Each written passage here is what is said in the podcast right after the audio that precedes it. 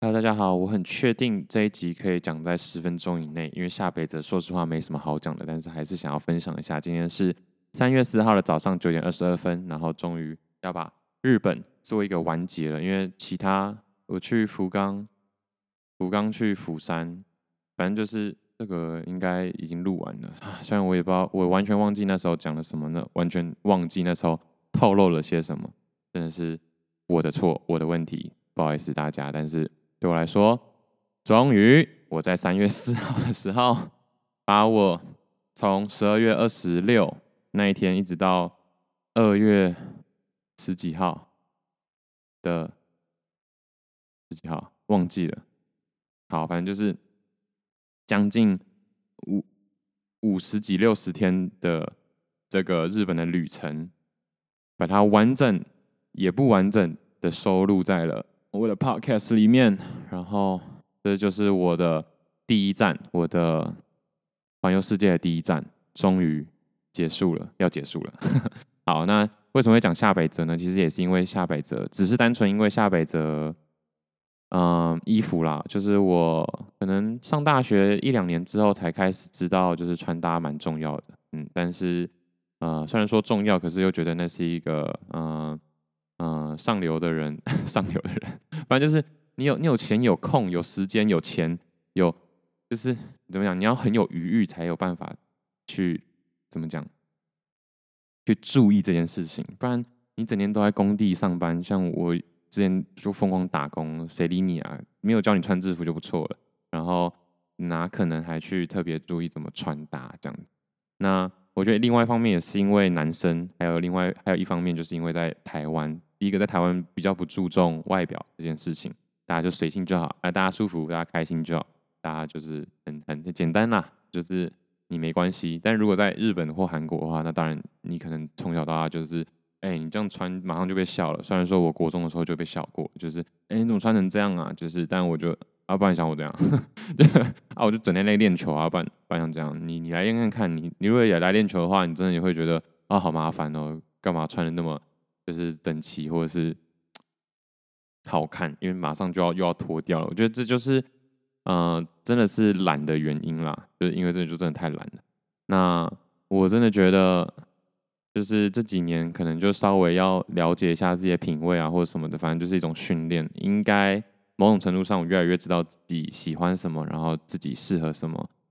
但还有很多地方在学习，像是颜色，就是颜色其实很重要。那我一开始就是太太执着在可能材质、舒适度或者是剪裁，但那些其实我后来发觉，那真的是比较后面的东西，有点像学羽球的时候，一开始就一直想学杀球，学杀球，但其实很多基本功，就是一些基本美学概念呢，是非常的不能理解，非常的不懂，然后就是没有 sense 啦，因为不常不常去接触嘛，所以你根本就不知道这到底是好看还是不好看。反正我顺眼啊，但你能顺眼的东西非常多，就跟我吃饭一样，就是这到底好吃还不好吃？反正我能吃下去，能吃的东西就是好东西，这样。但其实不然，对，那其实嗯、美感这种东西，我觉得全人类来说还是有一个一定的。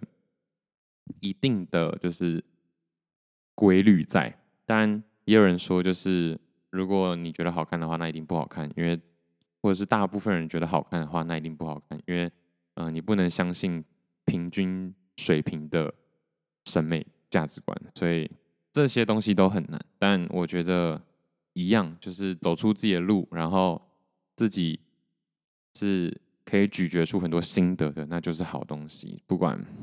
不管是不是很多人觉得你丑，因为你说你说你说我丑，我可以说我前卫；你说我丑，我可以说你不懂这种文化或者是历史，或者是我背后的东西。所以其实也是一样，到最后都是怎么说都对，你怎么穿也都帅。这样，如果你有自信的话，那我现在呢，就是呃软体跟硬体都还跟不上，所以我就继续努力，继续努力。好，反正就是呢，下下北泽这个地方就是很多二手的旧衣店。那但是日本就是这个地方，就是这个地方，就是这个基本上又是没有我 size 的一个地方，但还是可以去多看看，去看看啊，时下年轻人都怎么穿。虽然说你可能会说，那为什么不去涩谷就好了？涩谷也 OK，但涩谷就是比较偏比较跟潮流，或是嗯、对，就是新潮啦，对对对，就是那种那种那种人。那下北泽呢，就是比较呃，怎么讲？比较呃，独立乐团比较怎么讲？有想法，然后文青的一个地方，相对啦，真的就是这样。我应该没有没有没有说错什么，但就是你知道这两个族群的一个差别，都是年轻人，但有一群年轻人呢，就很喜欢越旧越好，越越越越越少人知道越好，然后越少人知道也还是会在那个圈圈，也有是很多人知道，类似这种感觉。那新宿的话，砸钱砸钱砸钱，涩谷砸钱砸钱砸钱，然后然后那叫什么？其实其实下北子也是要砸一些钱呐、啊。还有那个什么表参道砸钱砸钱砸钱，排队排队排队，联名联名联名，大概是呃社谷的一个心态。那下北泽大概大概是披头士披头士披头士，然后 然后哦英伦风英伦风学院风学院风，但是。有不要不要不要不要牌子不要牌子不要牌子，然后最好是看不懂看不懂看不懂这样啊，大大概是这样啦。所以下北泽我觉得就可以去多去碰撞一些不一样的穿搭的感觉。那也是因为我在 YouTube 上也看到一些中国人会去访问，然后他们也都在下北泽去抓人，然后去聊他们穿搭，确实都蛮有意思的。但确实在台湾都还不太能被接受的，我觉得，嗯，就是。风格太过强烈，但就是一个还不错的地方，可以去学习。你看任何人都可以觉得啊，为什么要这样穿呢？哦，颜色真的很会玩，这样。至少我在台湾，其实在这几年的稍微就是学习下之后呢，我对颜色就是真的没天分。但是基本上我对颜色的保守度都非常高。我觉得台湾人普遍穿搭应该也都是保守度非常高。但是保守度高就是和谐这件事情，在台湾是。很被推崇的，但在日本，像我觉得我姐给我的感觉也是，就是这样的穿搭太过于单调、没特色、无聊又怎样？这样，但是在日本确实就是颜色就玩得特别的疯，不止颜色啦，但你可以看到，就是有些人头发就已经五颜六色了，然后发量也是，嗯、要么超级多，跟跟跟龙猫一样，反正就是跟毛怪一样，不然就是。眉眉毛这种东西都非常的普遍，就是这是好玩的地方，变数值域都变得特别的广。这样，那我要说什么呢？那其实日本就是这种感觉。那我也发现，真的在下北泽也是一样，大家颜色也玩的非常的凶猛。但我觉得你要，我觉得啊，我想学习，我抓到规律应该就是，反正就要有层次，要有要有重点，然后不能太平。其实就跟吃东西一样，所以我也是朝这个方面呢，一直在去思考我到底要怎么穿。但是，呃，你不能就是还没有跟上的时候就直接就直接模仿，可能还是有点危险呐。所以我还是一点一点的去慢慢累积。那当然就希望自己可以在这上面呢有更多的造诣、想法跟能力，然后是穿的让大家觉得好看的一种感觉。对，大致上就是这样。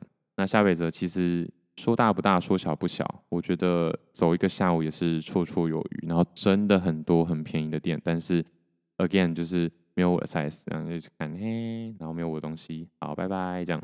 当然时不时偶尔还是会找到了，可能就要很用力找这样。那下北泽另外一个点呢，就是它有黑胶。那其实这一次也很感谢在呃。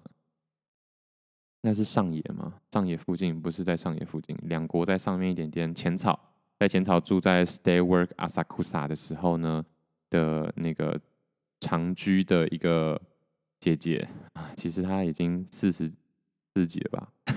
啊，好坏啊！但就是就是她就很热情啊，然后一直跟我说我喜欢什么，她带我去看啊，带我去玩，所以她其实也带我去就是塔巴口店，呃，就专门在卖香烟烟草。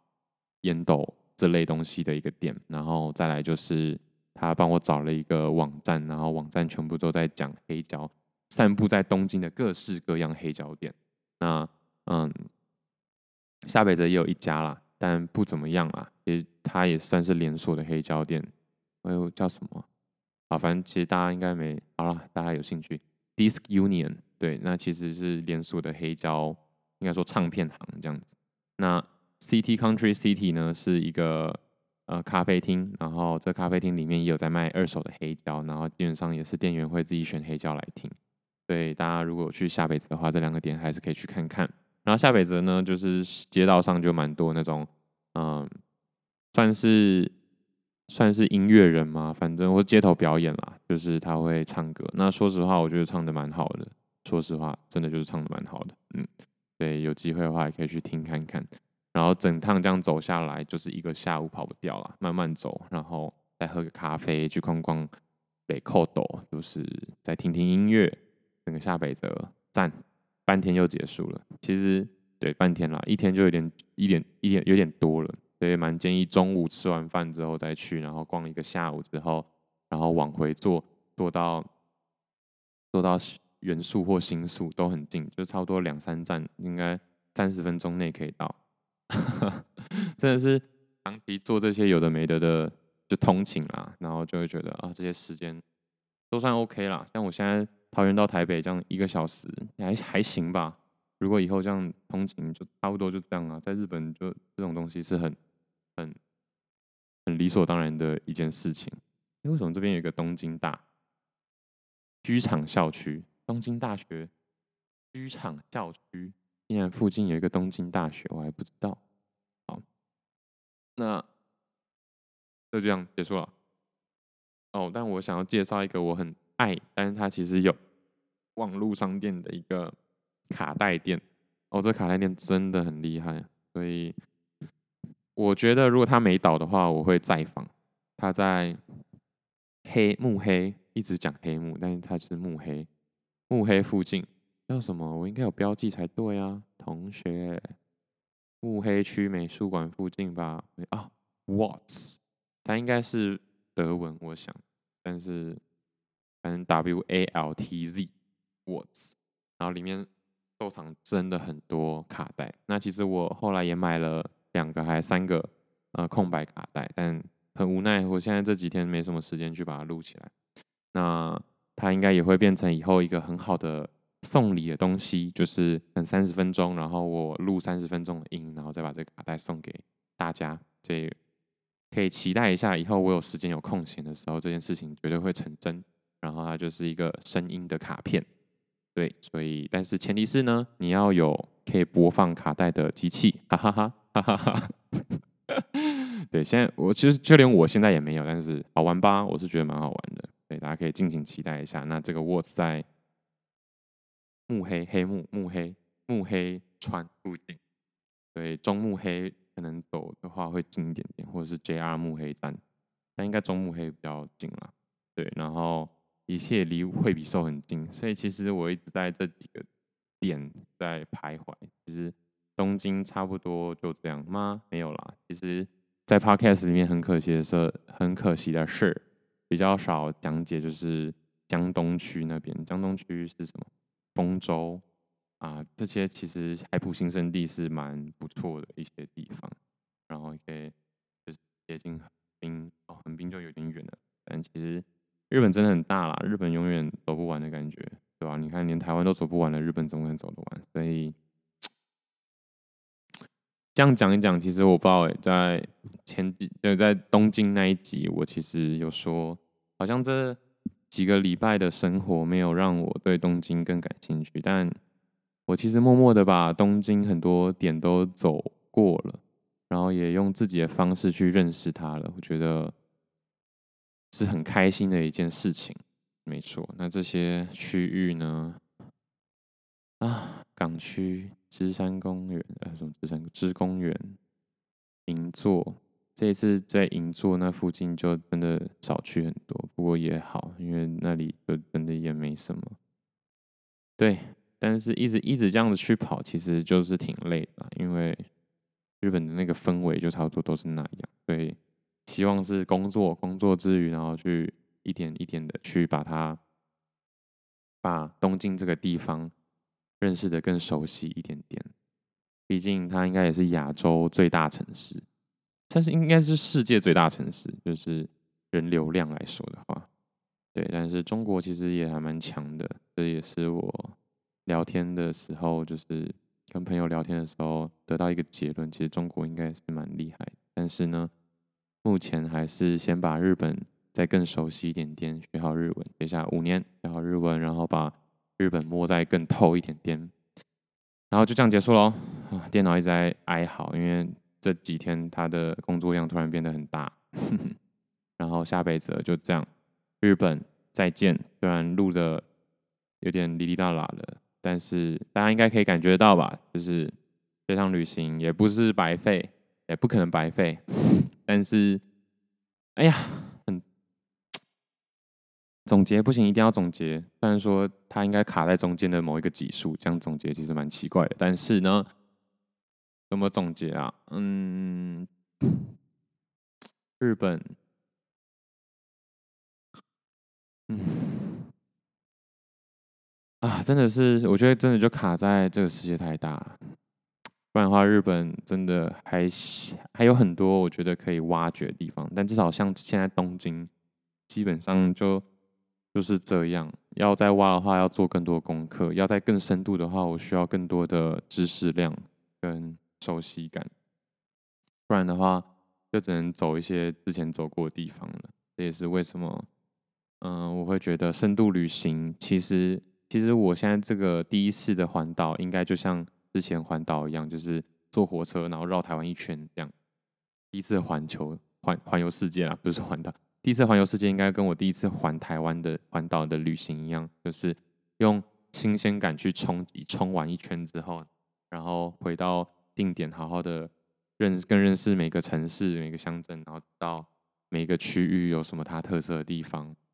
然后累积、累积、累积，第二次再慢一点点，可能开车啊，可能或者是就骑脚踏车嘛，也不要，也不一定要这样。对，但总而言之，第一次的环游世界，然后第一站结束，日本结束，然后花很多钱爽，然后认识了不少人，不错。